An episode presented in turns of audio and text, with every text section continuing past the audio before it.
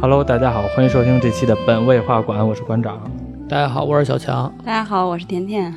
那个之前我们聊了一期社会话题，这回我们重回。我说你那别扭呢， 这回我们重自己说话啊听不清楚。这回我们重回聊自己的本来的聊一期影视。之前好像是我一朋友，不是好像是我一朋友，我一朋友推荐就是你一朋友，对，推荐我一看一电影，是一韩国片儿。其实我觉得韩国电影有的挺好的，咱实话实说，我说实话，韩国电影都特别好，大就部是分。嗯还真的挺不错的。无论是哪种风格的，尤其是你像头去年还是前年啊的那个《釜山行》，其实的成本不高，但是拍出的效已经果好却多年了吧？嗯多好年好了几年了，好几年了是吧？嗯其实成本不高，但是拍出的效果挺好的。啊，对。然后还比如有说还有头两年什么小姐呀、之类的，啊啊，都获得不朽的成 绩。嗯，没看过。啊推荐一下吧。然后，而且是你想，韩国的电影还都挺尖锐的，有很多电影都挺尖锐的。因为可能是人家工业体系不一样吧，审查制度也不一样。嗯比如说大家总说嘛，说韩国这个电视剧就比较垃圾，但是韩国电影的话，确实一直是嗯能国际水平。对，而且，例如经常大家会聊嘛，说哪天中国电影能赶上韩国电影？嗯说实话，中国抄这么多年，好多题材也想模仿，但是你模仿不了，对，确实模仿不了。原因咱就不说了。对，对这原因不好说呀。对对，原因其不实好还说是。审查制度原因吧。对对对，对，因为你看韩国这么些年了，拍了很多电影，它都是在刻画社会问题啊，嗯，或者很是深刻政府的腐败问题啊，警察了这个黑警，对然后这种的，或者嗯什么黑社会，或者什么教育问题，其实都有很多。对，然后这期我们聊的这电影也是刚上，应该没多久，叫《寄生虫》，但是国内没有上，啊，国内没上，香港香上港了，上了，香港上了是吗？，对，而且目前是香港的票房冠军，是吗？对，这个电影呃刚开始人推荐给我的时候，我还以为是类似于刚开始韩国有一个叫《铁线虫入侵》，我以为是那种恐怖开始系列的我是也吧是拒对 恐绝。怖系列的，对，其实啊，直接说吧，这个名字是《寄生虫》，大嗯家应该都知道。我其实特别喜欢香港名字，嗯香港名字叫《寄生上流》，啊，我觉得这个名字非常符比较合电符影合的。电影的那嗯，个。啊寄生上流更直白一点。这个啊我你开始是把它与那个《铁线虫入侵》我给混淆了。我也是，我也是，因为这个电影给我弄好多弄混了。有的时候呢，弄《铁线虫入侵》弄混了，还有的时候呢，把一个日本的电影叫《寄生兽》，我也给弄混了。后来发现，其实原来是不同的电影，啊没有任何关系。对，我我为什么看这部电影啊？是因为奉俊昊，嗯，我知道因为奉俊昊目前可以算是国师嘛，应该可能，尤其是这部上了之后，应该可以封为国师了吧？嗯因为毕竟，呃，《寄生虫》现在是韩国第一部获得金棕榈的大奖的，而且他跟他竞标的是《好莱坞往事》嗯昆汀的《好莱坞往事》嗯，然后这部电影也获奖了吗？哦，戛金纳棕的戛纳呃的戛纳那个金金棕棕榈榈嘛奖最高奖啊，这是哦这个是就是说一下那个亚洲电影啊，就是亚洲电影其实很少获这个奖，就是只有今年的这个就是这个《寄生虫》，嗯然后二零一八年日本的那个《小偷家族》，嗯然后再往前应该就是九三年的那个张国荣的那一部《霸王别姬》，对《霸哦王别姬》嗯，霸王别姬，就是大家知道的《霸王别姬》，嗯对这个是中国获得的唯一一是次唯一金棕的一榈次嗯对，哦之后再也没有了。然后韩国这韩国根本就没有获获得过就是相关戛纳戛纳的一些那个金棕榈奖，这是他的第一次。这是他其第实一次亚洲获得金棕榈的话，如果你再往前推的话，可能就是像黑泽明那一时期的了，嗯，机会非常少。行，那不容易。那这个咱们不抛开国家这个问题的话，咱就光聊这个电影，就是咱聊聊这部电影讲的是什么。因为这个东西在国内没有上，其实咱们也不怕剧透。你们要是想看的话，也是从网上 看，我们也是从网上看的。对你想看的话，你只能是去网上下资源。对，而且为什么现在聊呢？是因为前段时间开始网上是有资源了，嗯，对，有了，反正我而且我能是生看肉到，韩国生肉。生肉不是啊，我看它是熟肉啊。开始出来的时候是生肉，没有字幕的，而且当时好像是，好像是还他们要跟字幕组打关系，说谁要敢翻译的话，嗯就会告告那些字幕组，嗯所以开始是没人敢翻译的。啊呃，直到后咱们看到这期，好像是他们是拿着呃台版的一些翻译啊翻译的字幕，啊，其那实也那是个刚翻译。那现在香港不是还下架了吗？还没有下是吗？呃还没有 下，啊，没，那得那也那咱也聊 吧，反正咱们也不去香港看。那对，嗯所以你要看的话，你只能是去台湾跟香港。嗯，呃，现在政治环境的话，可能也看不了了。 对对那那先说电影吧。对，电影一开头的时候，就是我一下就找了上那个去年《小偷家族》那种感觉，嗯就是这一家子生活在一个半地下的一个环境里边儿，嗯而且开头就直接点明了这家人生活这状况。嗯，就是手社会的底层呗。对，首先是偷 WiFi， 对，因为现在其实也有很多人在偷 WiFi，就是包括咱们也是。是就是我记着小强跟我说过，他家门口老有人在我家门口蹲着嗯偷对 WiFi，蹭 WiFi。然后现在你之前说过那路由器还能赚钱，也就是说你把你的 WiFi 共享出去，然后别人用你的 WiFi 上网的时候，他会给你钱。嗯，嗯，这这属于是插播广告吗？ 这个咱也咱也没提这品牌 啊，不算。好吧，那那就因为他没给钱，所以咱就不提提他品牌了吧。对，就是因为这家呢，当现在是韩国的环境，他也没有共享 WiFi 这一说，嗯所以他每天只能偷 WiFi，嗯搜来搜去呢，在他们家制高点上终于找到 WiFi 信号了，嗯就可以看出他们家这个生活水平。他们家屋子里边最高的一点是马桶， 嗯只能蹲在马桶上收 WiFi。嗯后面又紧跟着一个话题，那个一个镜头呢，就是外边在消毒杀虫，啊杀虫，然后本来这家人的父亲，家人的父亲是宋康昊演的。嗯丙叔，嗯，这个演员可以提一下。有的人如果要是看过《杀人回忆》的话，就会知道了。其实这应该算汉是江怪物，汉汉江怪物也是他是吧？对，《海雪鲜怪国物列猎杀车》也是他对啊，嗯，这都是跟嗯那个奉奉俊俊昊昊合作御的。用对，嗯，奉俊昊的运后，应该说，呃，早年的时候宋康昊一直是主演，嗯这回是变成了配角。嗯其实我觉得他这个里，他在这个里边也算是主角。嗯，他里边算是双主角吧，嗯，应该算我是。觉得是差不他也多算主角，他也不算配角。宋康昊一看这杀虫剂来了，就本来开始家里边人让说，咱们赶紧把窗户关上，然后他说，哎，别介，咱们把窗户开开，嗯，正好给咱的屋子里边做一做免费杀虫。因为他的家里边也有一大堆蟑螂啊，乱七八对糟，也的。嗯有一堆虫子。对，所以这能看出来，他们家 WiFi 是偷的，就连家里边儿想除虫，你除虫剂都买不了。然后紧接着就讲他们家以什么为生呢？目前状况的话，是一儿一女，夫妻两个带着这两个孩子也都是，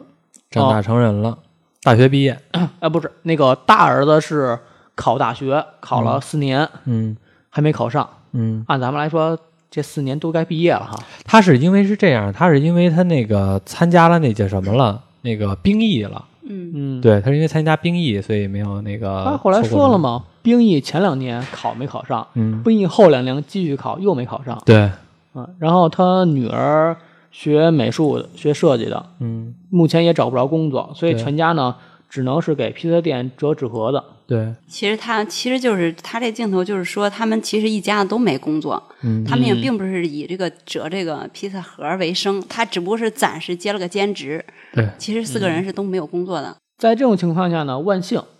嗯这个儿子呢，他有一个学长嗯来拜访他们家，顺道呢带一块石头，说这石头啊是走财运的，就是风水石，我们嗯对中国也会有这东西，就是靠山石，嗯，类似于这种东西，招财的。送他一块石头，然后呢，求他这个儿子吧办个事儿，什么事儿呢？是因为他这学长吧准备出国留学，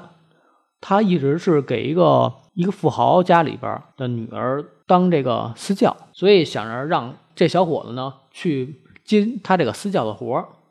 教英语。然后就问他说：“你为什么找我啊？我这个考大学考四年都考不上，这么一人说说，哎呀，我那些同学吧，看见姑娘眼睛发亮，就你心术还比较正，嗯，所以我把托妻托妻献子这事儿就交给你了。因为这个男的也喜欢那个他的学生，也喜欢那小孩儿。就说啊，说哎，等着他考上大学，然后我俩就开始正式的交往。所以这段时间呢，你帮我照顾一下。很显然，他这学长啊，也是那种看不起他那么一人，嗯就，是你学习好赖好赖我怎么样，我就图你这点儿老实。对，或者是说可以解读成，就你这家庭条件，就你这水平，估计也没有姑娘能喜欢上你， 还挺啊对安 全的。对确实是。其实对你说这一点倒是，确实是因为看着他们家这家庭条件，他也没这资格嗯攀龙附凤。但然后这个学长就走了，他一想，我这儿连个文凭都没有，我怎么去人们家呀？赶紧就找他妹妹，伪造一份文凭。嗯，PS 了一份儿，正好啊他妹妹应该是也是学这种美术相关专业的，是吧？对，而且 PS 人咱们一般都直接拿电脑 P 了，他这还得去网吧 P，确实挺不容易的。家里没电脑， 嗯，就开始去他家里边当私教了。嗯呃，我觉得前半段吧，电影头一个小时有种碟中谍的感觉，对，因为他不仅当私教，当私教之后呢，还想着是拉他这个学美术的妹妹对一起进来，给他家里边一个小儿子当美术老师。这个富豪家里边儿是，嗯，特别有钱，是一一个男主人，一个女主人，外加一个大女儿，还有一小儿子，还有一个保姆，一共五口人。然后他想，这个家庭教师呢，想把他的妹妹，就是学美术的，交给这个辅导这个小啊小小男孩儿，因为他辅导了大闺女嘛。他妹妹这块呢，他也是瞎编，说这个是我朋友的朋友的朋友、班里的同学，这个是从从美国留学回来的，学美术的，啊，非常厉害，在教育方面独树一帜，怎么样的？那就过来试试吧。嗯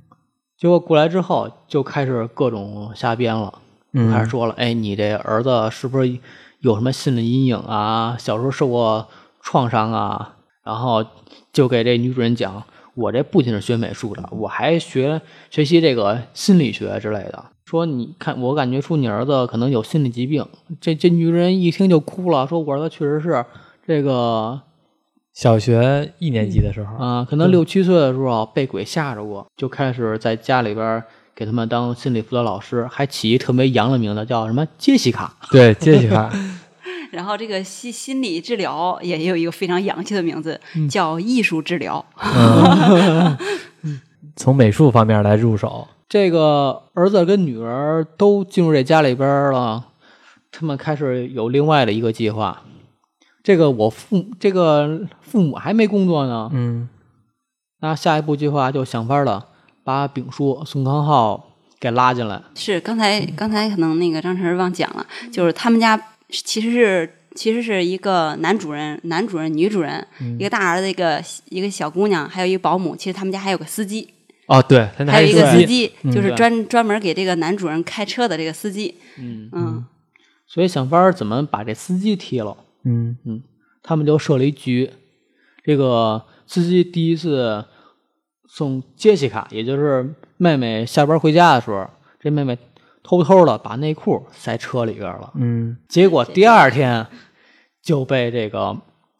这家男主人发现了。嗯这男主人跟女主人在在家里边又意淫上了。这怎么他妈办事这儿？不叫意淫，这叫他妈思考， 这怎么叫意淫啊？ 这确实是有点意淫吧？就想说他们怎么会把内裤留在车里边儿？他们是不是在？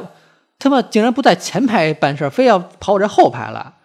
他就是觉得这个司机呢，不在节俭？对不节俭，啊然后那个是那个没有接他的时间呢，在车里边车震了，啊，然后所以就觉得自己的车被人车震，感觉也挺膈应的。还猜呢，说他这个不仅在这儿车震，是不是还在我车里边吸毒？对，怎么样呢？对，然后就随便找了个借口就给开除掉了。机会到了，这女儿就偷偷摸摸的跟这女主人说说：“哎呀，我这个我一个叔叔家的一个司机，现在我那叔叔家已经出国了，这个司机嗯非常好，现在没机会，可不可以试一下啊？”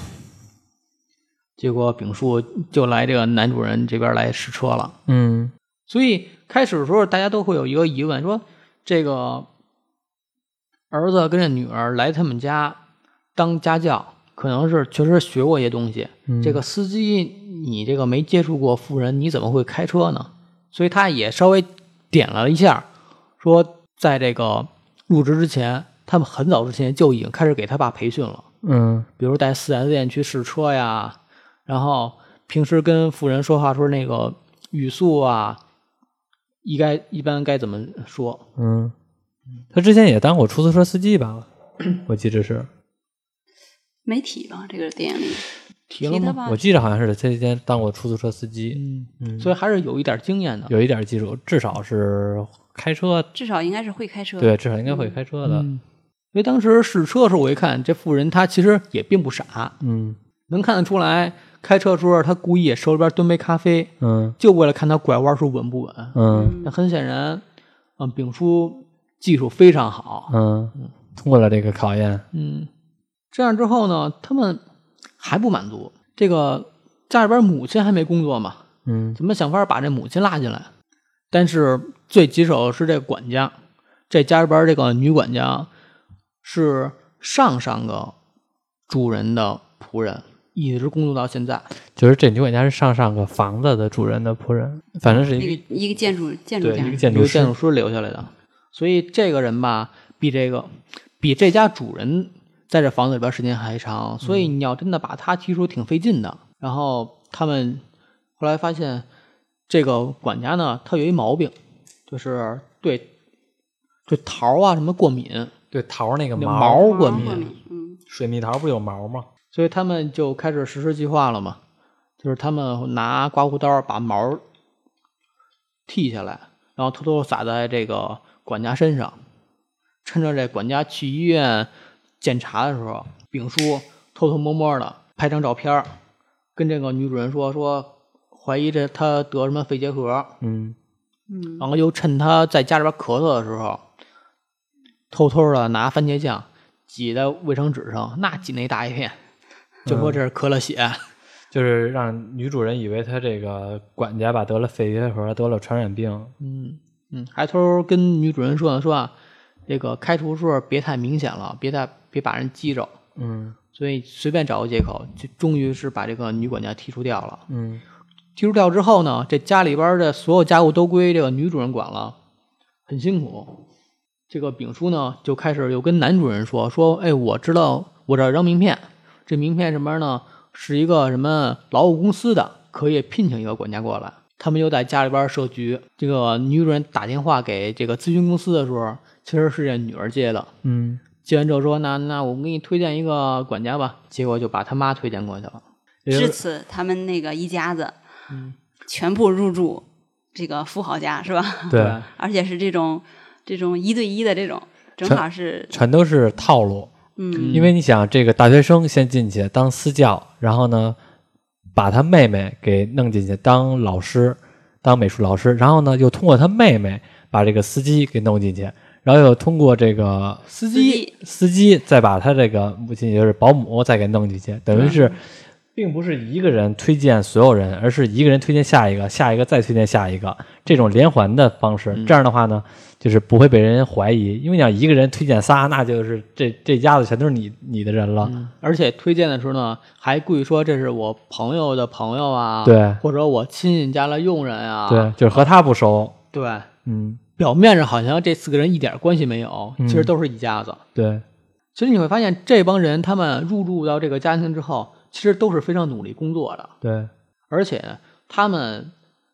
只是用欺骗手段来进入到这个家里边儿，但是并没有任何的讹诈呀或者其他一些非法手段，对他，们只是想找份工作，对，只是想自己那个生活水平提高一些。对，嗯挣得多点儿。他们就是心底还是很善良的，嗯我觉得也其不算实善良了，因其为实他他最开始就是想体现他家还是很善良的，他有两个点嘛，不是，我觉得嗯一最开始的时候已经不善良了，因为怎么了我从哪个觉得已经开始不善良了，就是这个第一个这大学生，他和这个他的这个学生，也就是这个富豪家里的大女儿接吻了，发生了一定情愫。我觉得这个时候他的位置已经摆错了，他其嗯实就是想和这个女孩攀高枝儿，说句不好听的就攀高枝儿，因为一个老师和自己的辅导对象，然后发生了这种情愫，我觉得已经不正常了，他应该保持一定距离，这才是应该的一个正常的一个状态。所以如果你要是英语私教了，你就不会干这事儿。我哦不会， 首先你得英语是好， 主要是当时干不了私教， 你又说我张晨儿 了，说我两遍了， 刚才我就想剪了。啊，剪了，嗯，啊说啥讲了你刚才说我张晨儿干不了这件事儿，所以这这时候呢，电影进行了一个小时，《碟中谍》的故事基本告一段落。其实我觉得，按照正常影片的逻辑的话啊，之后应该是这个穷人要不怎么我们鸠占鹊巢啊，嗯或者说富人怎么发现他们一些问题啊，嗯开应该是开始这种贫富之间一个对垒。嗯但其实这电影并没有。嗯，一个小时之后，画风急转，对。嗯我我刚开始看前一个小时的时候，因为这部电影总长两个小时，我嗯看前一小时呢觉得有意思，但是没有那么震撼。有点速度太快。对后边的，我当时看还有一个小时，我就在考虑后边怎么发展。当后边的一小时出来的时候，开始画风急转了，确实是像你说的，嗯完全不一样了。从后一个小时之后呢，我心脏有点受不了，确实是它里边太揪心了。嗯我讲后一个小时吧，后一个小时是另外的一个故事。这天呢，这个小少爷，就是这家的小少爷呢，准备过生日，嗯所以这家人呢，咱们一直没提名字。他里边故事讲的是叫普社长，嗯，是一家朴，哦朴社长是吗？对，那都是那朴在哦姓氏里边儿。哦，朴社长，他是一家那科技公司的老板，准备带着他儿子全家呢出去露营，带上帐篷什么的，所嗯以就出去了。然后丙叔这一家就开始慌了，在客厅开始开 party，、嗯这女儿在家里边洗澡啊，他们躺沙发上喝酒啊，嗯，畅想未来。对，就是男主人不在家，他们这些员工，身为员工就是在这里边儿特别自由嘛，就是跟、把这里边儿当成自个儿家了，过得很嗨。嗯这就跟我们上班的时候，领导突然出差了，我们所有的员工全都 在公司里边儿 全都过得都不干活了，嗯然后在砍砍大山。对放羊状态是吧？对对对因为公司还好点什么呀？因嗯为你不知道谁是眼线。对啊，所以一般大家都会稍微老实点儿，但是对这就不会了。这个主人走了，剩下就是我们这一家子了，我们家嗯嗨呗。 对，这也就是这个就是寓意着这个寄生虫已经成功了，成功的寄宿在了这个宿主身上，对，嗯对啊成功入侵。嗯，外边儿下着大雨，这时候呢，突然门铃响了，我开始以为是不是这主人一家人回来了，嗯结果一看不是，是原来那管家。嗯原来管家就说那个我落在落在这家里边有些东西，我需要进来拿。现在是不是主人不在？能不能让我进来？开始是拒绝的，但你要不拒绝呢，这个故事就没法往下推了。所以他这个里边也没演，开始是拒绝的，开始演了开开始是是拒拒绝的的啊，但是后来那边就是老说好听的话，就是说那个帮帮忙是吧？我地下室有东西，那个管家跟他说的是，是我地下室有一个非常重要的东西，我得拿一下，我就十分钟就走。那个他们男主人也不在家，求求你帮个忙，挺嗯。挺态度挺诚恳的，嗯，然后他就同意为了。了推进剧情，终于让他进来了。嗯进来之后说是十分钟，进地下之后半天没出来，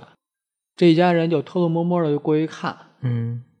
一看呢，发现这个原管家在那儿推柜子，嗯，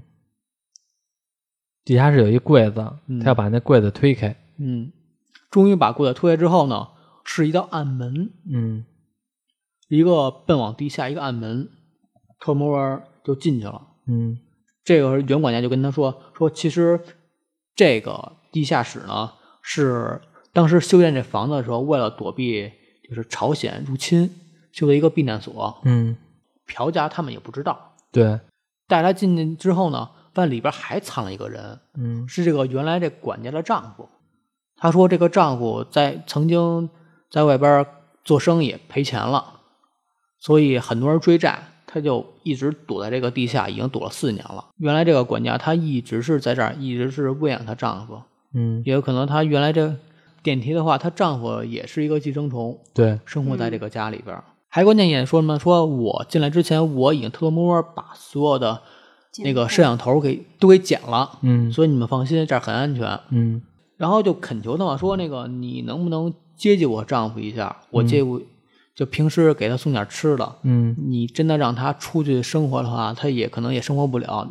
有很多人在追债。结果这一家人，呃尤其是丙叔带着儿子跟女儿在那儿还偷听呢，就一不小一不小心摔了一跤，这一家人全部露馅了。因为摔一跤的时候就说“爸爸，你疼不疼？儿子，你怎么样啊？”这种话，嗯就一下被这袁管家听见了。本来这袁管家还求他们呢，就一转脸就开始变脸了， 嗯而且还拿手机录了视频，就说：“哎，原来你们这是一家子，你们在这儿工作，你们信不信我这儿报告给主人？嗯那你们家可就都完蛋了。”双方都不干嘛，就开始扭打起来。结果扭打了几下之后，因为人家手里边有视频，这家人就认怂了。这个袁管家带着丈夫在人家客厅里边就开始各种作威作福，尤其是这袁管家还在那儿模仿朝鲜著名的播音员，那那那那女的叫什么？我也不知道。就是我们有时候看视频能看见那个，当娱乐节目来看，就是朝鲜那个新闻联播的那个主主持人，穷东伯鲁伯鲁，就就那种话，就是穷东伯鲁，就是伟大的领袖金正恩同志，就是这种的。啊，所以有人就说嘛，说是不是说这家的代表是朝鲜，那一家的代表是韩国？啊我觉得应该没这个寓意吧 没有没有那个意义 啊，他就是讲了两个一个两两个个阶级，就是两个富人家庭，对，就是其实他两个富人家庭也不是说那种完全是互帮互助那种嗯两，当两两当个有穷利人益家庭， 啊，对对，两个穷人家庭，当他们有涉及到自己利益冲突的时候，也会这种互相的这种嗯对残害这种。对，你稍微有一点儿小证据，你就把它当飞弹使了。 对，结果这家人后来想方设法，我得抢手机啊！嗯终于在夺下手机的一瞬间，门铃儿又响了。嗯这个啊，不是门铃响了，是电话哦，对响，了。电话响了。这个朴家是怎么？外边下大雨，说是景区封了，他们只能是回家，也是露营失败。八嗯八分分钟后八分钟之后到家，嗯，要求现在管家呢赶紧给他做碗炸酱面。对，这家人一听这就疯了，我们这儿刚制服这个敌对势力，这个现场还没处理呢，那赶紧的呗，嗯就赶紧的把这袁管家和她丈夫就赶紧的往地下室推，嗯其他人呢赶紧收拾残局，桌子什么酒瓶罐啊， 能扔的赶紧扔，扔不了就就往沙发底下塞。嗯这个母亲呢就赶紧的做炸酱面，嗯八分钟时间一到，这家人回来了，这个炸酱面也做好了，基本现场也差不多处理干净，表面上看不出来，这家人终于回来了。嗯回来之后，这家人就开始是往楼上躲嘛，有的躲床底下怎么样的，一群人就跟蟑螂一样，这个里边儿他说你你说这个特别好，跟蟑螂似的，嗯因为他在里边儿之前这个女主人就说过一个台词儿，她就说咱们现在是寄生虫，咱们就像是咱们自己家的蟑螂，当灯泡一打开，所有的蟑螂都四散而逃。现在这个画面呢，其实就有点像她说的这种状况。嗯，你家里边儿，比如蟑螂很多，你把灯一打开，蟑螂一看见人来了，立刻会四散而逃。它们这些寄生虫其实就相当于是这种状态的。嗯所以主人一回来之后，然后它们就开始了，忙忙叨叨的赶紧跑，能跑赶哪紧儿藏。对，能躲哪儿躲哪儿去。嗯，所以说，所以我说，他们这些人其实他们的并不是像刚才我觉得甜甜说的，他们还保持着心善，因为我觉得他们已经开始有转变了。因为这个大学生已经偷看了他的学生的日记，然后这个女主人在人家家不在的时候，用了人家私人物品啊之类的洗跟人家洗澡啊这种的，然后他们喝了人家的酒，吃了人家的饭，我觉得这个东西已经不是一个正常的一个员工的一个状态了，开始就是越线了，就是我对，已经开始越线了，就是我那个角度是什么呢？就是为什么其实他们入侵了这个家庭之后，他们还是有一丝善良的。就是电影里边有两个细节嘛，嗯第一个细节就是男主人出去露营的时候，他们一家人在客厅里边儿就是就是吃喝玩儿。嗯然后他们说了一句话，就是那个他爸爸说了一句话，说、嗯也不知道就是被我被咱们开掉的那个司机现在找着工作了没有。啊。其实他还是存有一丝这种善良的，就是他也在考虑，嗯他他自用己计谋害的那个对司机，他会怎其么实他样？嗯自己嗯内心他也是有不安的，然后就包括这个他为什么让这个保姆进来啊，就是也是因为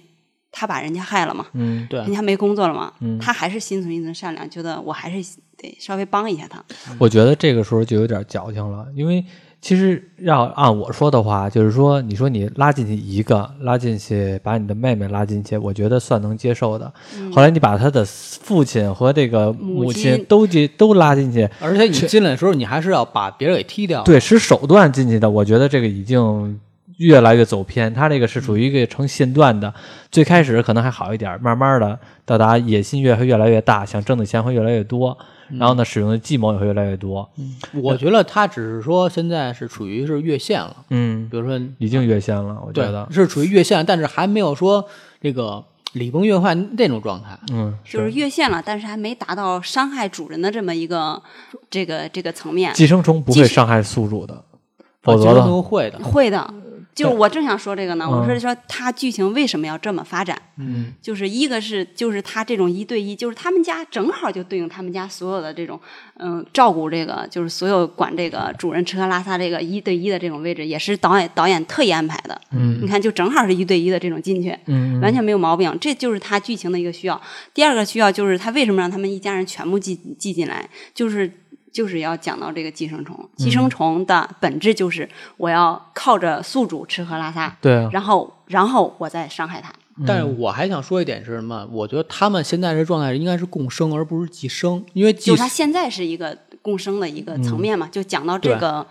一个多小时这个这个这个这个时间点这儿。嗯因为共生与寄生有很大区别，是什么？寄生是我完全靠着宿主吃喝拉撒，嗯，我我不需要别的。但是共生是因为啊，这个对对家对里边儿，我是对对需要你们去帮我打理，然后嗯这个家人呢，我在打理过程中，我需要去挣工资。其实这是一个共生关系。嗯啊，对，所以有有一些人也也会就是理解为，就是这个电影里到底谁是寄生虫？嗯，也有人解读成这个，其实这家主人他也是寄生虫，就是他有一个片段是说明这个问题的，嗯就是他的那个保姆走了之后，他们家就乱成了一套。然后男主人说了一句说，我们家只要没有保姆超过一个星期，家里就会成垃圾场。嗯，也就是说，他们没有这帮这帮嗯佣人，他们是无法生活的。这就其实是就是他说的嗯共生，共生嘛，就是，我就想起我小时候上学的时候学说，这些资本家他们吸食我们劳动人民的鲜血呀、怎么样的。当时小时候学的是，就是这帮资本家是寄生虫，怎么到这电影里边儿，怎么我我们这帮打工的成寄生虫他就是他就是双向寄生嘛，可以理解嗯成、共 啊？生所以双向寄生那肯定就是共生嘛共。生。对嗯这个一家人呢，像蟑螂一样就开始四散奔逃，嗯然后好不容易这家人吧已经逃到一楼，眼看就要能出去了，嗯结果这家里边这个小少爷非着扛着帐篷去雨地里边搭帐篷，就导致什么呢？这家里边赶紧就躲到桌子下边儿。这个女主人跟男主人呢，也赶紧的得看儿子呀，嗯，又跑到一层客厅里边儿躺沙发上看儿子。这家人啊，就就开始就有点什么讨论呢，就说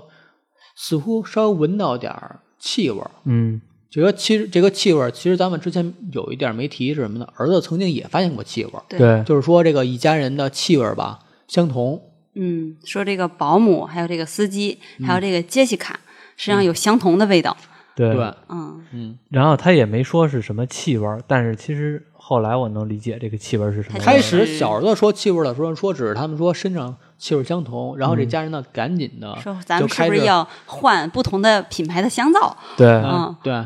然后这个时候他呢又开始说这气味儿问题了，这时候他开始说说什么气味儿呢？说这气味儿我很难说，但是感觉我每次坐地铁的时候我能闻得到。嗯似乎是那帮每天坐地铁人身上的气味儿。然后女主人说啊，那种气味儿，我好像好多年没坐过地铁了，我、我我感觉不出来。嗯这个女主人跟男主人躺沙发上就开始聊这一家人的工作状态，嗯就说什么呢？说比如说司机，嗯、每次跟他聊天的时候，经常回头啊什么的，嗯有点越线，总觉得好像你是作为仆人，你怎么能总想着去当主人的一个朋友之类的？所以能看出这个男主人他心里是什么呢？他始终是把规则是放在第一面的。对，你所有人的工作你是不能越线的。但好在这家人现在的工作状态是什么呢？你们有时候稍微踩线，但你们马上能收回来，所以我们还能稍微能接受一接点受儿。，嗯嗯，慢慢聊着聊着，啊，夫妻俩嘛，就开始在沙发上边儿，嗯，发生一些美好的这事点儿情。这点儿无所谓。其实这个这个他其实分析的时候，他是有一个细节的，嗯就是他们俩在这个嗯办事儿的过程中，其实他这个也给了他爸爸一个镜头，嗯就是他爸爸是就是一个用嗯就紧闭着双眼，然后后来是用很那尴个尬，就是用这个胳膊把这个整个脸挡上的这么一个镜头。嗯其实他这个镜头是想说明什么呢？就是他想通过这个活动来说明这种，就是他爸其实最开始说那个气味，其实就已经刺激到他爸了对，啊，已经嗯刺激到。其实咱刚才没说那个味道到底是什么味道，其实可以解密吗？现在，可以就是说其没实他有那了个他那个味道其实就是贫穷的味道。对就是就是平时穷人的味道，道。其实刚开始前面有很几好好几个镜头都说这个气味，对其实这个司机已经有有一些这个尊严受挫，对，然后再加上这次的这个晚上，他们三个，他跟他儿子还有他闺女，嗯躺在这个这个客厅的这个叫这个沙呃那个个，餐茶桌几下呃茶几底茶下几下边儿，然后旁边沙发上。男主人跟女主人在办这种事情，他就觉得他的尊严真的是受到了一个特别大的一个侮辱。你想，当着他儿子跟他女儿的面儿嗯，这是一个对他来说是一个就是失败的一个父亲，嗯，或者是说一个失败的一个生活、失败的一个人生，这么嗯一个在他受挫的尊严上又加深了一层。这是嗯第一次因为受这个必须要解释他的后期人格第一次受挫，嗯嗯在深夜这俩人熟睡的时候，这四人终于是逃出了富人家里边儿，一路往回家。外边现在已经大雨瓢泼，而且镜头给的是他们往下跑，始终都是从上往下跑，从楼梯上往下跑，然后再往下跑。嗯然后一路跑，因为他们家是住在一个半地下室里边儿。对从这个镜头就可以大概了解说，可能说这个富人家里边儿可能是属于是半山腰还是怎么样的？深井房类似于，对、他们家应该就是是属于地势比较高的别墅，嗯对他们家应该是属于这个城市最低端的，对就是地理位置最低的一个位置。对，当他们跑回家的时候，发现他们家本来是个半地下嘛，再加上你门窗没有关好什么的，雨水已经灌透整个房子了。家里边被淹了，嗯，被淹的还不是说现在咱们在咱们理解的被淹了，是真的。家里边就变成游泳池了，就能在家里边游泳那种情况。应该是我看那个最高地方应该已经到他爸的脖子那儿了。对，嗯，对，就连他们家最高的位置马桶，在那儿都开始往出喷粪。 嗯，真他妈恶心！我操这个镜我跟你说，我想起那画面，我都觉得恶心。嗯，那个画面，其实那个画面我看的时候，我就特别能理解这部电影的《寄生虫》这个名字了，因为整个那个他们住的区啊，相当于就是一个城中村的一个状态。当水一淹的时候，所有的污秽的东西全都出来了。然后呢，你会能看到所有在这范围居住的人，他得光着膀子在往出崴水呀，甚至有人在马路上面就游着泳去另外一个自己的家里边的时候，你就会感觉嗯门板真的像一个寄生虫的一个生存环境，所有人都是虫子。这个画面让我想起来，特别想起多什么呢？我以前看漫画看过伊藤润二的，嗯，伊藤润二的一些恐怖漫画，它里边经常会出现一些这个，比如说人变成了蜗牛，这个人会变会比较的阴暗，或者变成某种动物的时候，它都会出现这个人的周围环境恰恰是符合这个虫子的生活环境的一个状态。这个时候我就会感觉这个画面让我特别想起了当时以前看的伊藤润二的一些漫画，那种状态，那种让你觉得不适、猎奇，然后呢有点儿觉得反胃，有点儿觉得呃反正就是刺激你的感觉对嘛。刺激你的，从视觉上就刺激你的感官了。嗯，对，尤其是它这个画面很多都是从俯视的，对就完全是感觉你好像人在看地上的蚂蚁啊、对昆虫啊那种状态。嗯对嗯，在水里你推着门板飘啊，对搜刮一些拿个盆儿怎么样的，你搜刮点东西就撤呀。嗯对最后他们撤到了那个体育馆里边儿，哎，这个里边儿其实，在他们在他们那个房间被淹的时候，其实有一个嗯比较重要的镜头，就是他们三个回去一看，就是家基本上被淹了吧，也不可能去说往外舀水这种了，嗯因为他一直在往里灌，那得所以冻他死们哦了对，所以他们三个人呢，就是这个爸爸。这个儿子还有女儿，他们三个人就分别去拿自己最重要的东西，嗯，嗯，其实这个还是比较重要的一个镜头对。第对一对个就是对他对爸拿了一个非常重要的东西，就是他妈妈年轻的时候那个打打那个练球获得的那个奖牌，对哦这是他爸最重要的东西，也就是嗯他最珍惜的一个东西，他认为是他媳妇儿最重要的东西。然后还有一个就是他儿子搬了一个非常重要的东西，这个是。这个是整个故事的一个线索啊，嗯就是这个他朋友送给他的这个转运石，转这运个石嗯石头。其实从这个石头他拿起来的时候，其实大家一看这个镜头就知道，这个石头后边肯定会出事儿。嗯，他爸还问呢，说你为什么非要拿着拿这石石头对他说我不知道，我感觉这个石头它已经一直是跟着我，对，他在嗯，就是粘挺着我魔性的这一段儿。嗯嗯然后他女儿这时候在干什么呢？去掏了一个他珍藏很久的烟，然后嗯坐在那个马桶上抽那烟。马桶在呼呼往出然后那喷个粪嘛他为什么要坐在这个马嗯你桶就上？别老说喷粪这件事儿了，真他妈恶心！我想起就恶心。就是他他这个女儿为什么要坐在这个马桶上？就是因为马桶一直在往上喷水嘛。嗯然后他女儿就硬把他那个盖儿按上压上，然后嗯坐在这个镜头上去抽烟。嗯其实这段他就是想，就是想说明这个女孩的一个一种心理，就是她想改变自己的这种这种人生这种人生，这种贫穷的这种人生，想往阶层上面爬的这么一个感觉。这其就实是这个是他们人生第二次受挫，嗯。在故事当中，然后这个，然后再插一句，就是这个，就是这个下雨，他为什么为什么导演特意安排了下雨这个晚上？尤其实他有尤其这个贫富这个对他就是想对比想想这种贫富的对比，因为他整个剧情里边就是讲了三个家庭，对，一个就是富人的家庭，一个就是那个躲债的一个穷人的家庭，嗯还有一个就是这种住在半地下室的这种家嗯庭。其实他三个是三个阶级，第一个阶级就是大下雨天的富人，就是跟很开没事心嗯儿一样很开心，我不能露营我就回来我就搭帐篷对下啊，雨我的我帐篷是美国进口的，保证不会漏雨对啊。下雨我们是在欣赏风景，，对，嗯对，这就是在非常温馨的家里边生活，这是一种阶级。嗯第二种阶级就是这个这个主主人主人公的这个阶级，他们是住在一个半地下室的一个状态。嗯其实我觉得基本半上地下它也有一个寓意，就是什么，他们还不是一个全地下，全地下你可能是永远生活不上对来，，这就是我说的嗯第三个阶级嘛。对第二个阶级就是他们主人公的阶级，他们属于一个半地下的，嗯然后这种家被淹了，然后就像一个、就像一个蟑螂似的来回跑，然后要去避难所。嗯嗯他就们还是想往上爬的，对他们还是想有想往上爬的心。第三个阶级就是另外的一个富人家庭，他们甚至连穷人家庭，嗯另外一个穷人家庭，啊另外一个穷人家庭，就是最在他们那个地下室待着那两个，对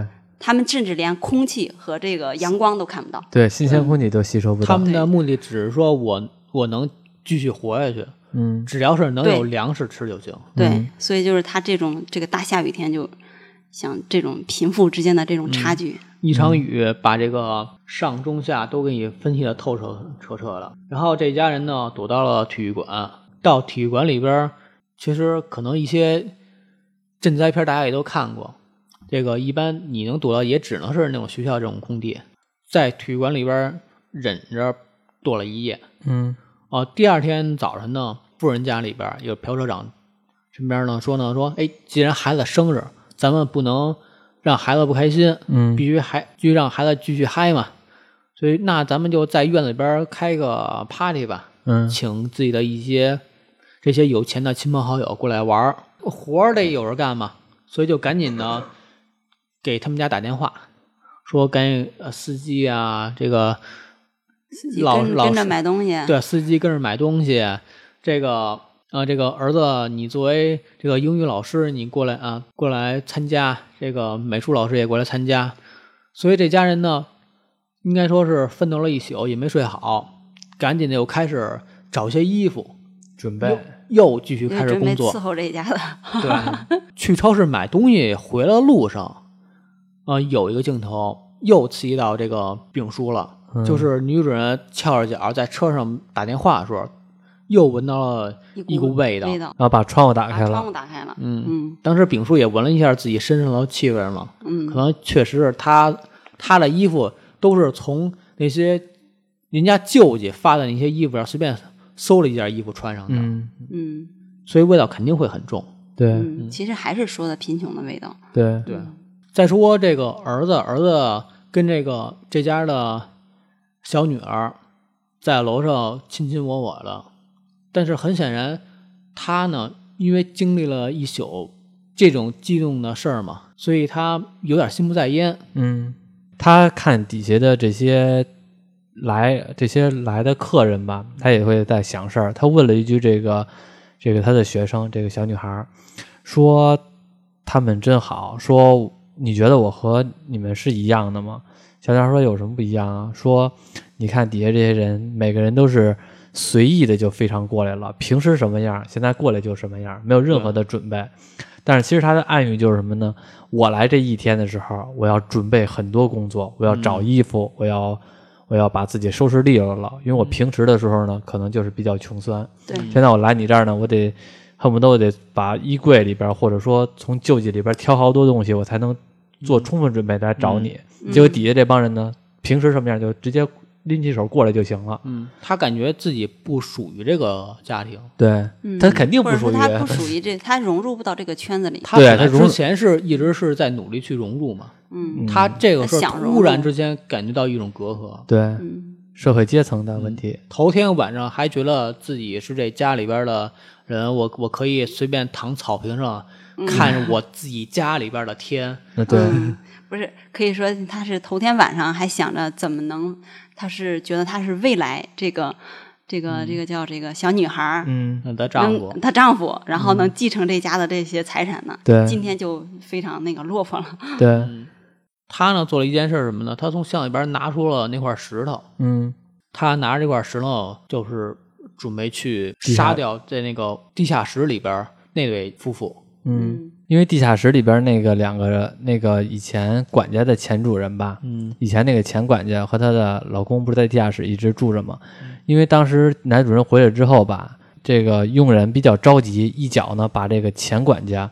给踹下去了，结果导致这个前管家在这底下脑嗯大袋失血，大失血，然后导致这个脑袋整个都磕流血了，嗯已经接近于死亡的一个状态了。这段儿的时候吧，这家里边人一直还想着这家里边儿，嗯尤其是那个小女儿呢，一直说说，咱们是不是应该去地下室看他们现在什么状况，哪怕送点吃的呢？咱们是不是应该跟他们商量一下，咱们怎么能和睦相处、嗯啊？一起一起应付眼前这些困难嗯嗯啊！当他们准备送蛋糕的时候呢，正好这个女主人过来也没送上，嗯然后这个儿子呢，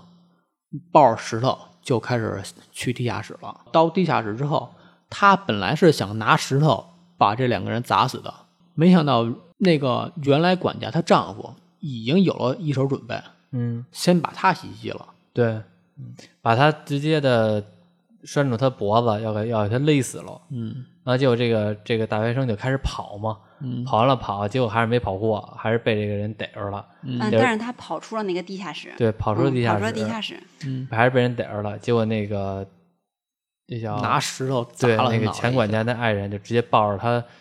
那个大石头，直接把他脑袋就开始砸，砸两下还。嗯，砸了两下。我当时以为这男的死了呢。对我也认为他这个男的死了，所以他没死还挺意外的。嗯嗯对，砸两下之后呢，这个人也开始了处于一个癫狂的状态，因为我在地下室生活的好好的，因为你们家这一来，导致我爱人死了，那个前管家死了，嗯，尤其是然后他我也爱，人死了，对我也无法生活了。我也无法生活了，直接就从地下室出来了，寄生虫出来了，对到人类的世界了，对嗯然后拿着一把厨房的刀子就开始走。广场上的人还在开 party 呢，嗯然后这个人就直接拿刀子，就直接第一刀就把这个杰西卡老师嗯给，囊死了。有这小女儿，对，嗯不是小女儿，小女儿是那学生，把这个呃对也算小女儿，就把这接起来老师给囊死了。嗯囊死之后，然后这个司机也一看也惊讶赶紧了，过来救。赶紧过来救。然后结果那个和他这个管家，也就是他小这杰西卡他妈也开始着急，就互相的要制服这个这个管家妈，这这个是最猛的啊啊、拿咱一说把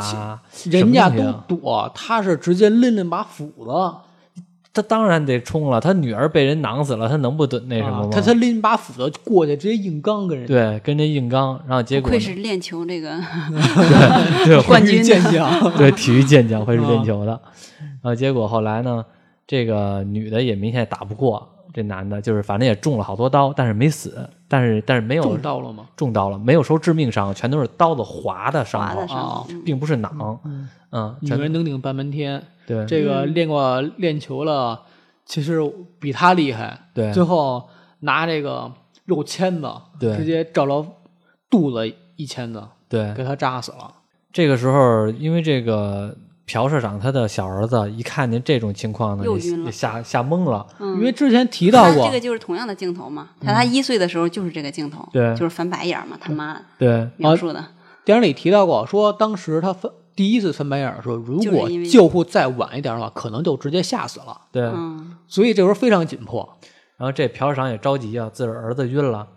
他就赶直紧接找那司机要钥匙，找赶那赶紧你带叫我儿司机子说走你呗你，赶紧走，对赶让那紧个走司机去开车。让司机去开车，但是嗯司机抱着自己女儿呢。抱着自己女他儿呢，这其实他这个时候尊严又受挫了，就是我我闺女也是命悬一线对，啊，你儿嗯子你儿也子是也也是晕了，你根本就不管我的女儿，还让我去给你 开车，关键是朴世长也不知道这人是他女儿啊，就是不管是 谁吧，对那同那现场同样都是两个都要快死的人，你嗯人不命能只真是管你重自己要儿子吧？对，搁谁谁也是管自个儿孩子，在人命面前，贫穷这个没就是有嗯贫穷就是没有人管你嘛，就是因为你贫穷嘛，对没有没有那个没有位置，对，然后朴校长一看你不跟着，那你把钥匙给我呗。结果一扔，正好扔到那个女管家丈夫身子下边儿。嗯，嗯，然后这个朴社长过来捡钥匙，捏捏嗯着鼻子捡钥匙，这捏着非常鼻子这明个显，啊其实说实话，我还是很能理解的。嗯，毕竟这人在地下室住了四年了，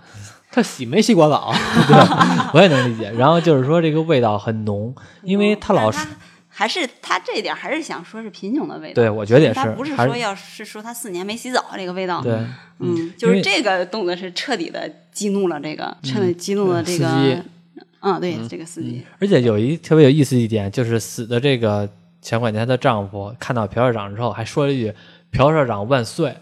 因嗯为这个人在地下室生活这个人吧，特别尊敬朴社长。因为他寄生在人家身上呀，因为对他，因为对寄生到这个富人家庭，他会觉得感谢你给我吃，感谢你给我穿。然后呢，每每一次，虽然你不认识我，虽然你不认识我，但是我特别感谢你。所以他每次，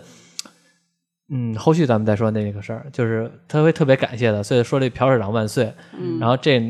朴市长还纳闷儿，你认识我吗？然后那个也没有说到底是谁，就就对就捂就着就鼻子死就了拿钥匙，嗯然后就走了。然后丙叔司机抄起刀来，对因为刚才说了，因为气味的问题，感觉自己心里又受挫了，就是抄起捏刀鼻子已经到了他的那个一个一个界限点了，对，嗯给了朴社长心脏一刀，朴市对吧长挂了。他呢也跑挂了了，然后这个其实就是算是剧情，可以算是主要剧情完了，剩下的其实就是收尾了。其实我觉得就是这块儿稍微有点不妥，什么呀？我觉得如果说，呃刚刚按甜甜说的，就是你儿子要玩，我女儿也要玩，这个时候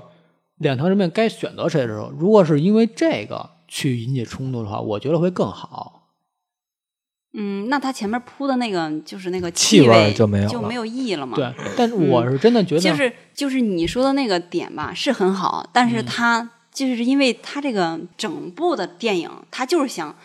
表达一个穷人和富人这个社会阶级阶级的问题，所以他不能用这个就是人命的这个事对儿对对来我觉得也去是嗯杀他，他必须要用这种贫穷和对富人的这种差距，然后彻底的嗯，击垮了。是击垮了他的嗯尊严，但然后总他觉就把得他杀了他。就是因为一点气味儿，你你把人家给宰了，有点他儿不是一点气味嘛？他不是嗯从电影的一开头他就一直在说这个气味嘛？嗯，我觉得也，我觉得气味这个也比他就是贫穷的味。道，嗯嗯，他就是贫穷的气味，就是他导演必须要这么刻画，他就是因为他整部电影其实就是表现一个社会阶级问题。对，嗯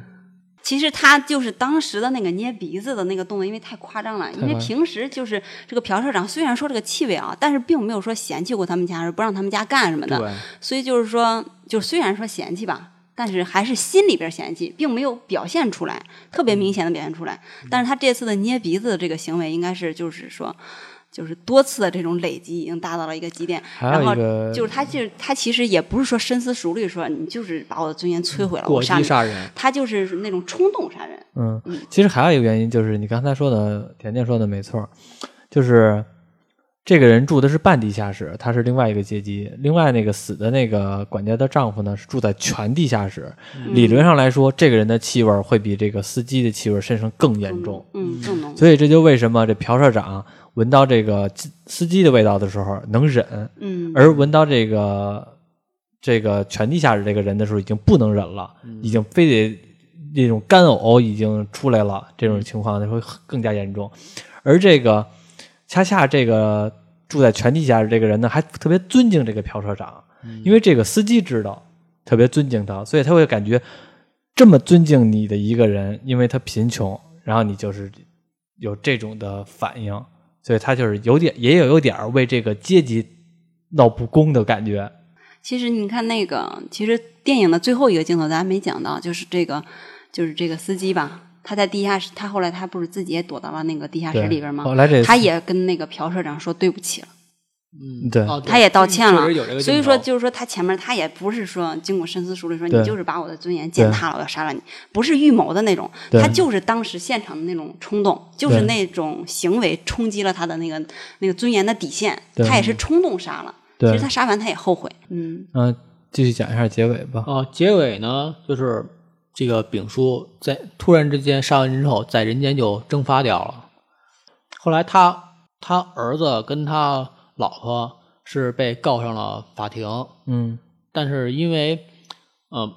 不算是故意杀人，他妈是正当防卫嘛，对正当防卫然，后他是被杀的嘛，然后呃告他们呢，虽然说他们是那些证件都是造假的，但是也并没有太太过激的行为。嗯，所以是被提前释放了，还是好像是缓刑是不是？啊？嗯嗯，反正就是嗯没有就是没有蹲牢狱，没有蹲牢狱，反嗯正判的很轻。然后这家呢也就回归了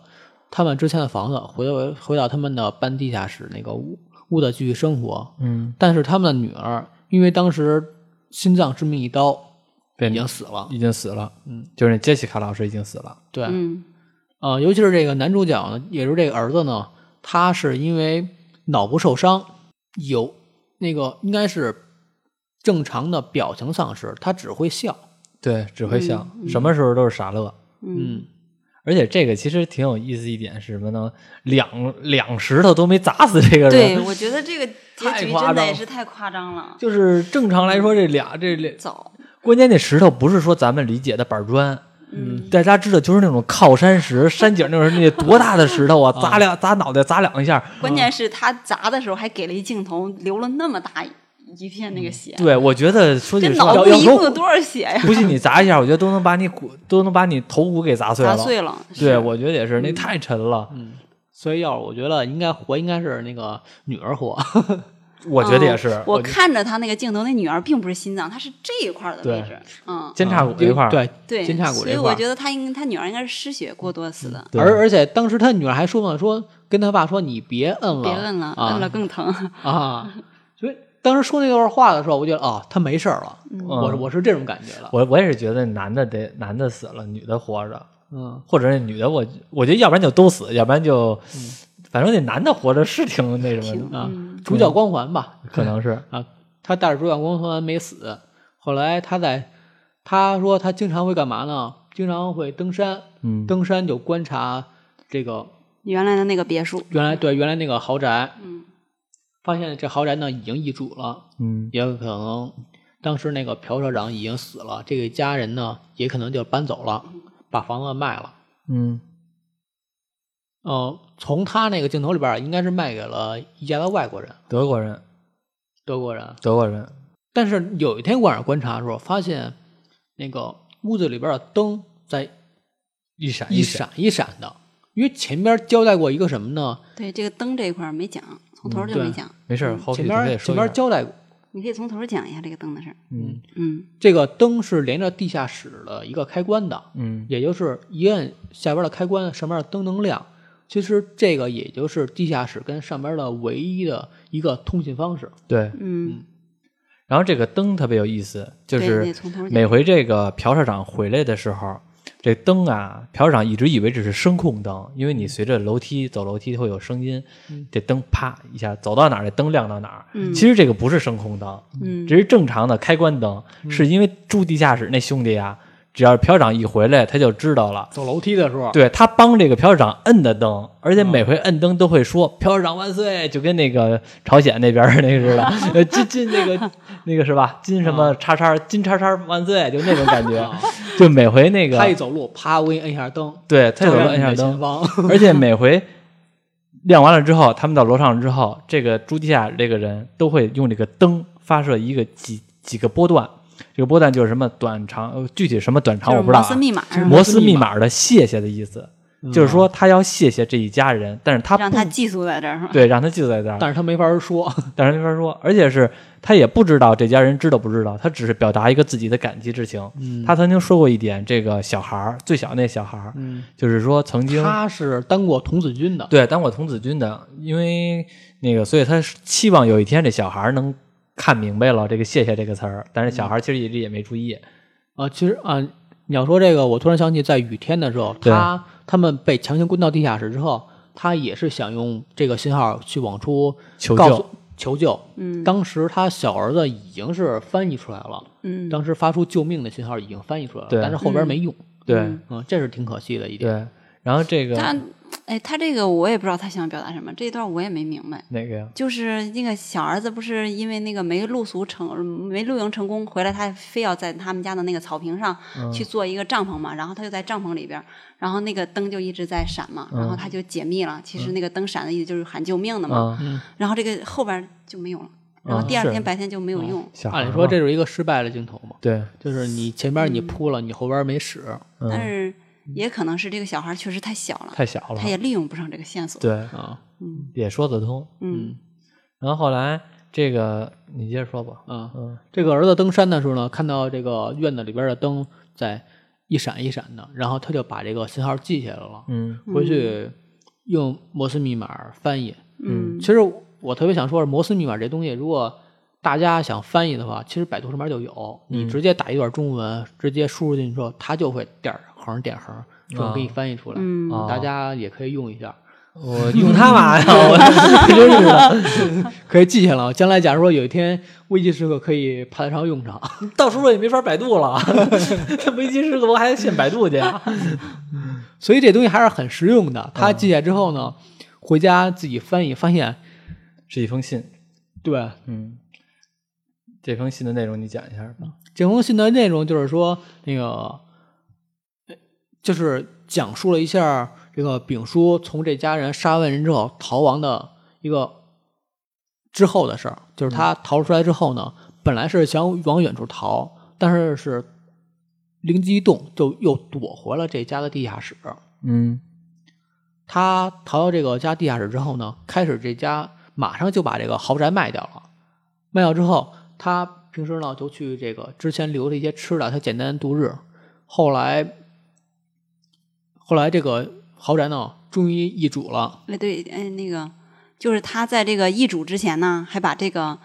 这个叫什么前前管前家给给埋了了，埋了，埋了嗯，因为他还在地下室里边嘛，嗯，嗯被埋到院儿里边儿，还说呢说那个当时我埋的是给他做了时下最流行的葬礼树葬树葬树，也埋就埋树树底底下。埋树底下 了。所以就是他最最终也交能代变交代这个这个这个，要不然他不交代这个，他其实他是有一个漏洞的，对，也交代一下，其实也是为了点明一下说，其实对这个家里人也是有一定的歉意的，嗯嗯就是相对来说，也是本来是大家是争夺一些利益关系，最后出现这种误杀情况。嗯后来这个家里边易主之后呢，好在这家里边人啊经常不回来，嗯冰箱里总有吃的，他每天隔一段时间，他就会偷偷摸摸的去冰箱里边拿点吃的，拿到他地下室里吃。嗯然后感觉自己生活安稳之后呢，就想着我怎么与儿子能有些通信往来，所以他就自己写了封信，但是没经过百度了，然后自己靠书翻译了摩斯密码，嗯嗯每天晚上都要往出播一遍这他写的这封信，嗯终于这一天被他儿子看到了，嗯。然后他儿子看到这封信之后呢，其实也是想了很多，他就觉得，呃，他还是要救他父亲，但是他怎么救呢？没办法，只能就是说你挣钱，挣钱到达有一定经济基础，能买下这个豪宅的时候，他儿子给自己写了一封计划书，对，嗯计划书就是说我要挣很多很多的钱，然后呢，嗯我要自己买下这座豪宅。嗯，这个时候呢，父亲如果你什么都不用做，对还在底下的时候，你就等着我就行了，你只要到时候上楼就行了。上楼就行嗯了，嗯他这个画面里边，电影里边还想还演了一下他以后挣钱，然后买下这个豪宅，然后呢，他父亲直接从楼从地下室上来，嗯，但是其实他母亲后来去祭拜一下树下边儿对，嗯，那个原管家。但是呢，其实等写完这封信之后呢，镜头也切回来，还在半地下室，嗯因为这都是他的计划。但是能不能实现，我觉得是个大大的问号 了，够很呛难，。够够很呛，难因为那个他们豪宅太好贵了。 他们说了嘛，他们那个说那个豪宅，按照那个韩国他们的那个平均工资啊， 嗯需要五百多年，啊，我觉按照得。平均工资啊我，觉 得 太难了。如果你要是说在房山买个买个别墅，嗯那我也买不 起。 哎买不那就起。说，比如说在那个房山或者是哪儿大山里边，你盖一个盖一个这种盖一个没有那么豪的，盖个山景房，对，盖山顶房，你还可能弄个几十万、一百万，你还能努努一把力。这个其实还有一这个最关键的就是，他们家已经是被告上法庭了，也就是说你们已经有污点了，对嗯你们晋级的阶梯已经断送掉了。对，嗯，其实这个电影演完了之后，我一看吧，就是感觉这个社会里边有一句台词儿，其实我觉得挺有意思的。嗯，就是这个曾经这个管家，就是新管家，嗯并不是那死的那管家，嗯那个大学生他妈曾经说过，这家是谁说来了？是那金社长，不是是那个司机说过，这家人还都是挺善良的。嗯其实那个他妈说是善良，他这么有钱，当然有资格善良。我要是他这么有钱，我也能这么善良。嗯然后其实就是，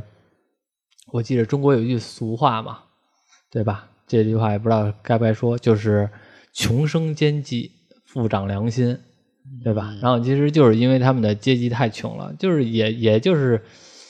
其实我觉得是这样，就是你作为一个穷人，你想跨越你的阶级，你就是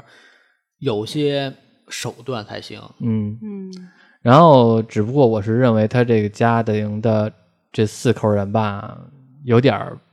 反正我挺不能接受他们的这个手段的，因为他们自己一个人把自己的妹妹当成老师，这我是能接受的。嗯然后呢，但是呢，他又把他的又害别人，把他的父亲当司机，确实，踢掉别人你是踩着别人肩膀上位对的，。这个我是觉得挺挺挺不好的，而且是我觉得，而且我其实我始是终能觉得理解的，因为我。而且我也始终觉得，他们要是真的这么有本事，他们应该不会住地下室。他们的思维方式比比在座的，我觉得都想得都明聪白。明很多，对，是就吧？首先你干这种活儿你会干，对吧？嗯你司机你开的也挺好的，嗯然后你这个人也能做美教美术也挺好的，嗯你这个人当英语老师也挺好的。嗯他们不是没有本事的人，他们都挺有本事的，他们可能就少一机会。他们是这样的，其实他这个他这样呢，虽然就是是有一些硬伤啊，但嗯是他是跟当时韩国的这种。这种这种社会有关系的。当嗯时韩国的事儿，因为它里边有一个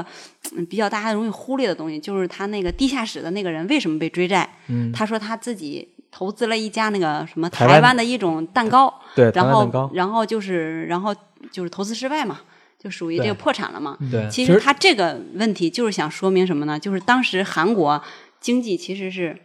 就是也不是经济多么不好吧，就是这个新兴行业冲击这个传统行业嗯还是比较厉害的。我而记得且好像失他业们率家很高好像也开过什么店，对他们家好像也失败是了开这种蛋糕店，也是失败了的。嗯就是其实他们都是一些传统行业，然后他们还有一个镜头就是这个，就是这个。这个后来这个司机，嗯他不是也逃到地下室了吗？他在那里边有一张海报，就是这个朴社长的海报，嗯那上面写的是南南企南韩企业攻占纽约。嗯他这个的含义就是说，她其实她老公为什么这么有钱？这个富豪家为什么有钱？因为人家干的是新兴行业，嗯或者是叫互联网科技行业，嗯就是把这种传统行业全部冲击了。嗯当时的韩国的失业率是非常高的，嗯啊，就是不是说你有本事你就能找到活儿的，他的失业率非常高。嗯就是你看他们家经营的蛋糕店，也就是被这嗯种新兴的行业冲击了嘛，所以他们才没、没活儿干嘛。嗯然后他们他们后来为什么一开始的镜头有一个披萨店，就嗯给人家折纸盒儿，然后那个披萨不是折的不好，人家要扣钱嘛。嗯其实这些镜头都是有意义的，就是那个女的要扣他钱，然后他们就说啊，你为什么要找这个披萨外包？肯定是你们那个折披萨那个人。就是就是干的不好，被嗯你们辞职了嘛。经营的不太好，所以你们才开始找外包嘛。对嗯，找外包，那你要不要招一个人，我就可以去面试嘛？然后那个，但是那个披萨店的那个店主并没有聘他，嗯就是说当时韩国的经济传统行业已经非常非常不景气了，也就是说我连雇一个正常的员工来折这个盒我都干不了，我只能外包，因为外包很便宜，大家都没工作嘛。嗯嗯我我其实还有另外的一种自己的一个想法啊，是什么呢？我觉得就是有的时候越聪明的人，反而我越不愿意踏实去做一些事情。对，有有嗯我啊对对对我我我和你的很多人看法有的时候其实很多人是这样一就是样的。我我这么聪明，我是特别希望我的一些手段、技能，我是能直接鲤鱼跳龙门那种感觉。对，嗯，因为现在就是说句实话，很多的时候吧，也在宣传这件事情。现在大家都在宣传的，你不要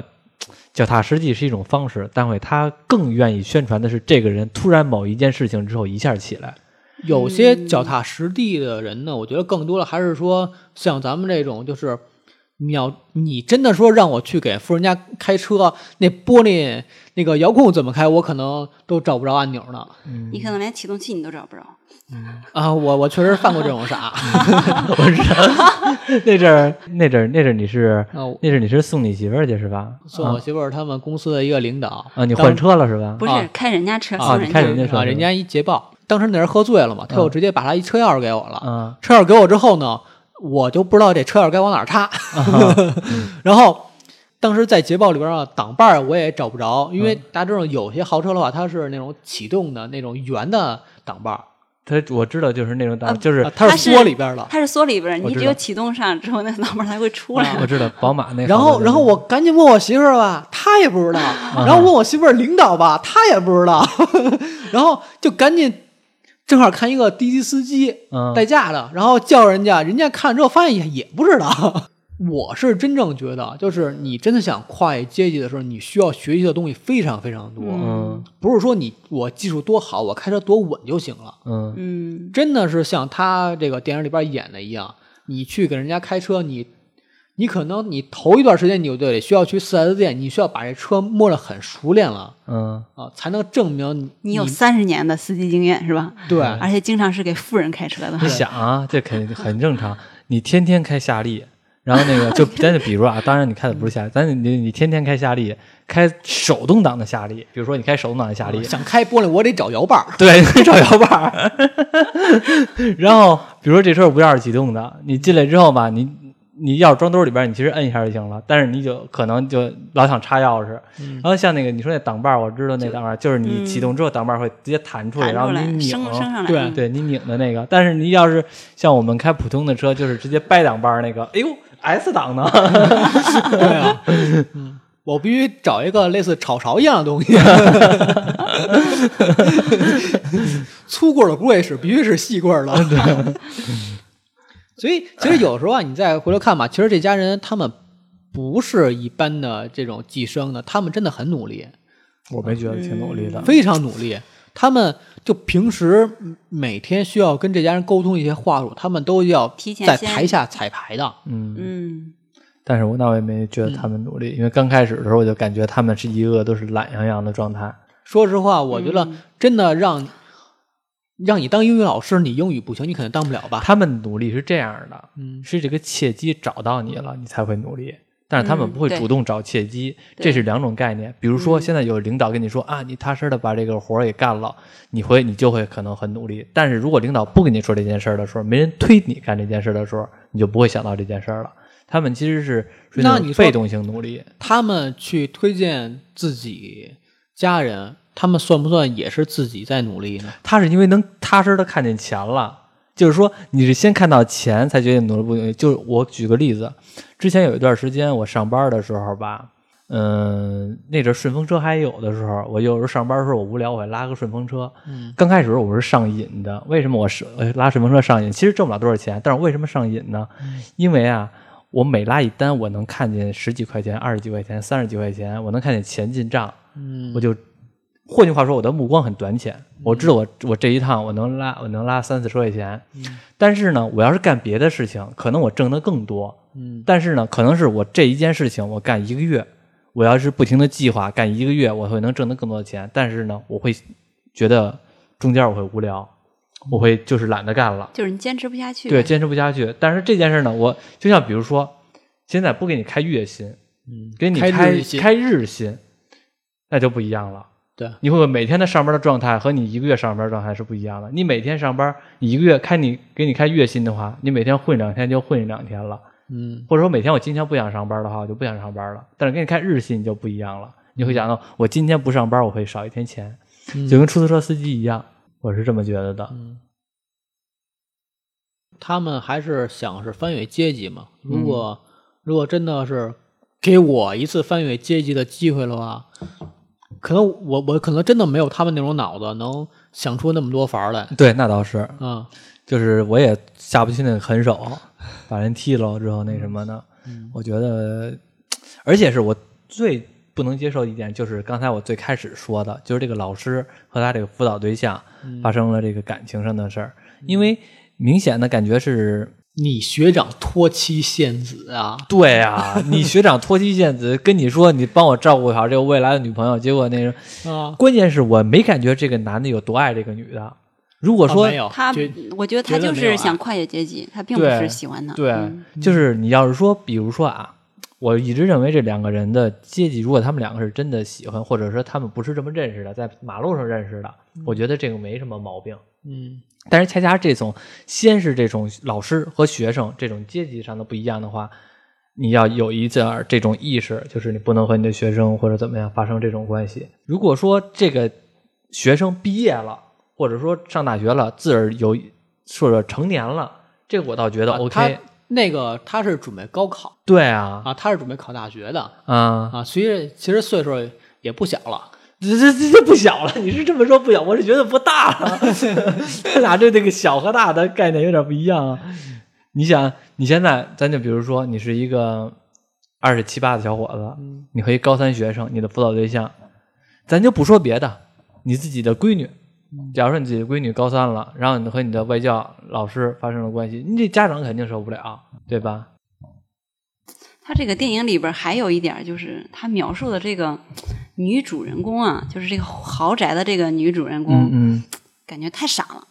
嗯，嗯，挺太单就是纯的太单纯了，挺就单单纯纯的是有点儿不太切合实际。他要是不傻点儿，他要真的是机灵点儿吧，可能这家人也钻不了 空子。家庭主妇嘛，因为她一直也没有，也不用上班，就是家庭主妇。其其实实还还有还有一个角度就是，就是它里边还有一个小线索啊，就是这个司机成功入住他们家之后，开车的时候总嗯总会问这个男主人公爱不爱他老婆。嗯，嗯其实我总感觉这司机是有点越越界，对呀、对，就是你老这么问，你什么意思呀其实这是？人你家我的不爱私老人婆的这，种对啊，你带我去哪一个什么地方玩去是怎着呀？我老感觉他是下一句话就说出这个了。他就是，但是那个男主人公的那个表现，其实大家都能看出他其实不喜欢，对真反心感嗯的就是不怎么爱他媳妇儿，不是真心的爱，只不过是就是说，大家就是个夫妻，你就帮我生俩孩子就完了，然后帮我把这个家照顾好。我倒觉其得实就他是挺爱他媳妇儿的呀。一般吧。嗯，其实从他的那个表达上来看，他是不不是那种说真心的爱那种，他因为只不过俩人就走在一起，经常距离是很远的，嗯，经常会这样，嗯经然常后这是个男的在前边走，然后很远的他媳妇在后边跟着。而且而且还有一个镜头，就是他媳妇儿有一天是在那个沙发上睡觉，然后他回来了，然后他媳妇儿就就马上特别匆忙的，就立马就使自己精神起来，然后迎接她丈夫的回家。啊，有一这么镜头，然后就是她丈夫回来说她那个车上的内裤的事情嘛，嗯，然后其实这个女的其实也可以说也是一个寄生虫，就是她寄宿在这个男的这个嗯怎身么这上。么说完了，全都是寄生虫了？就是所有人都 就在对男主 身上。男主 身上，因为他他没有工作，我想想然我后就寄生哪儿了？嗯没没事儿，一会儿一会儿宿主该给你做饭去了。对，其实还有一点就是，我觉得就是有的时候穷人靠计谋，这个富人靠规矩。嗯嗯，我想说这一点是什么呢？就是你会发现，他这一点很现实的，因为我们经常会看到，就是一些小商贩们，他们做一些事呢，主要是靠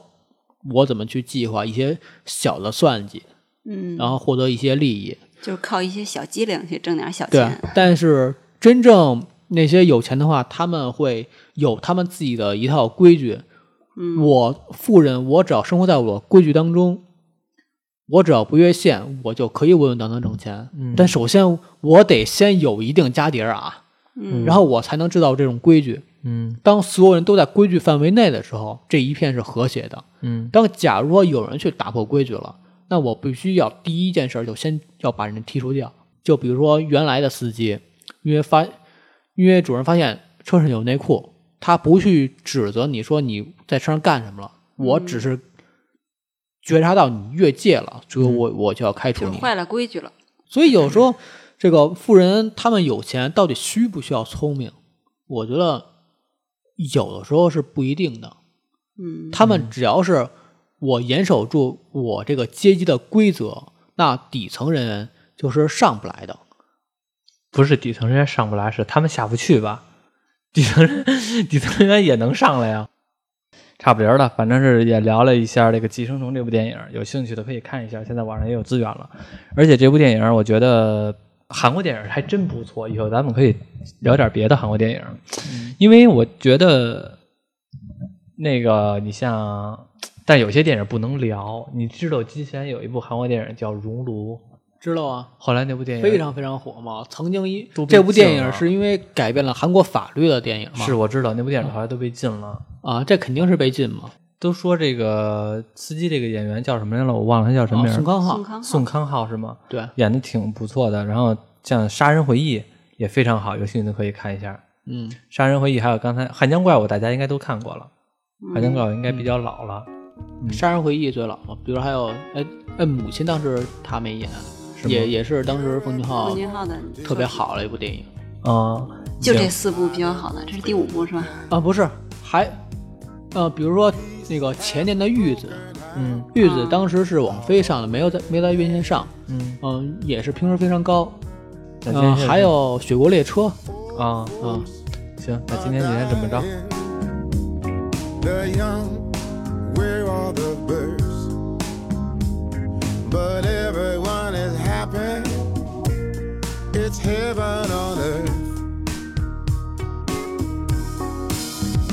And it's heaven when the police are English.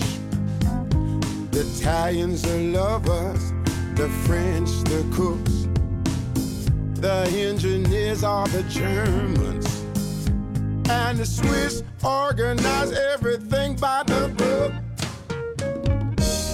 The churches are empty.